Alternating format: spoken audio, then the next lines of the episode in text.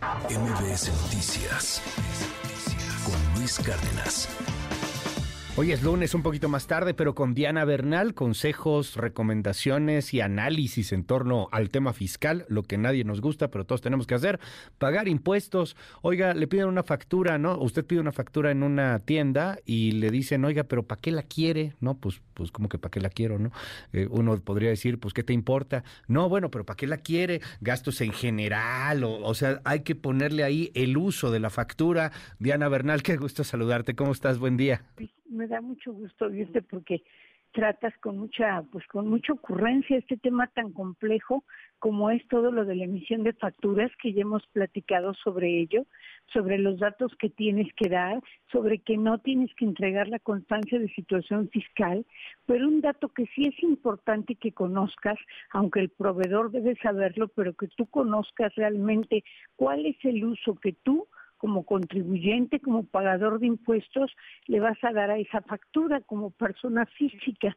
Y realmente es un tema que no es tan complejo, pero del cual estamos a veces muy desvinculados y a veces sí con los proveedores no lo sacas de allí, que quieren que les des el gasto específico, tardan en escoger entre dos y pues la verdad no sabes cuál elegir.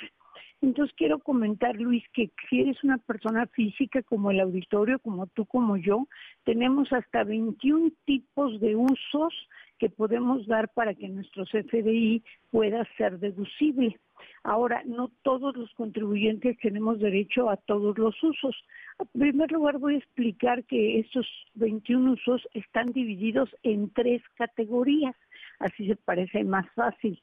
Estas categorías son gastos, que son nada más tres, y que son aquellas erogaciones, aquellos pagos como adquisición de mercancías o como gastos en general, por ejemplo, todo lo que es papelería, limpieza, mantenimiento, viáticos, todo eso se puede deducir en el mismo mes prácticamente en que se eroga, en que se gasta, y son solamente tres conceptos. Entonces aquí tenemos, si es un bien que estamos adquiriendo, por ejemplo, papelería, pues damos el de 01, sin decir la clave, damos el de adquisición de mercancías.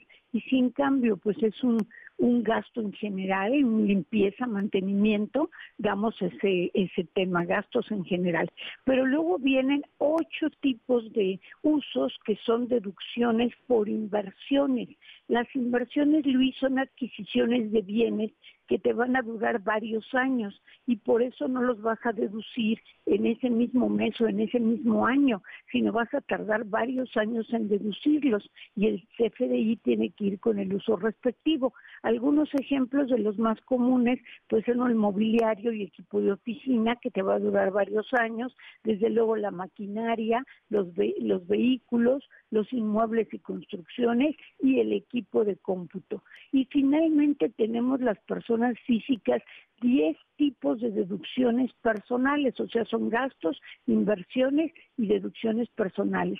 Y esas deducciones personales solo las vas a poder deducir al año en tu declaración anual. Y son todas aquellas como honorarios médicos, gastos funerarios, gastos hospitalarios, donativos, aparatos ortopédicos, intereses reales, transporte escolar y colegiaturas.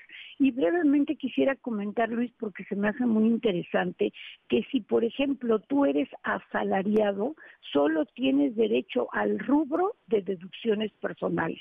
O sea, no puedes tener ni gastos ni inversiones para tu trabajo si eres asalariado, solo deducciones personales. Si en cambio estás en reciclo, que es el régimen simplificado de confianza y pagas una tasa mínima flat, no vas a poder deducir ningún concepto, ni los gastos, ni las inversiones, ni las deducciones personales, aunque sí debes pedir facturas, así te lo exige el régimen de las inversiones y de los gastos. Y finalmente, si estás en actividades personales, independientes, ya sean empresariales, porque tengas una miscelánea, un restaurancito, o, em, o profesionales, porque tengas em, alguna licenciatura en mercadotecnia o en alguna otra especialidad, vas a poder deducir los 21 eh, usos del catálogo del SAT. Oye, pues mira, están muy buenas las recomendaciones y están muy buenos también estos, estos tips y estas cosas que tenemos que saber, Diana, porque eh, es, es un tema bien complejo, es un tema en el cual muchas veces desconocemos. Yo me acabo de enterar que hay 21 usos, pensé que había dos o tres que son los que más o menos te dicen cuando pides la factura y pues obviamente hay que tenerlos correctamente para poder hacer la deducción que, que, que sea, que sea correspondiente. Te mando un abrazo y toda la información, dudas, etcétera, creo que te pueden buscar en tus redes sociales, Diana. Sí, Luis, muchísimas gracias. Ahí respondo todas las preguntas de tu auditorio en arroba Diana Bernal a 1 y por mi nombre en LinkedIn, Diana Bernal. Un abrazo y excelente día. Va de vuelta el abrazo, es Diana Bernal. Muchas gracias. MBS Noticias con Luis Cárdenas.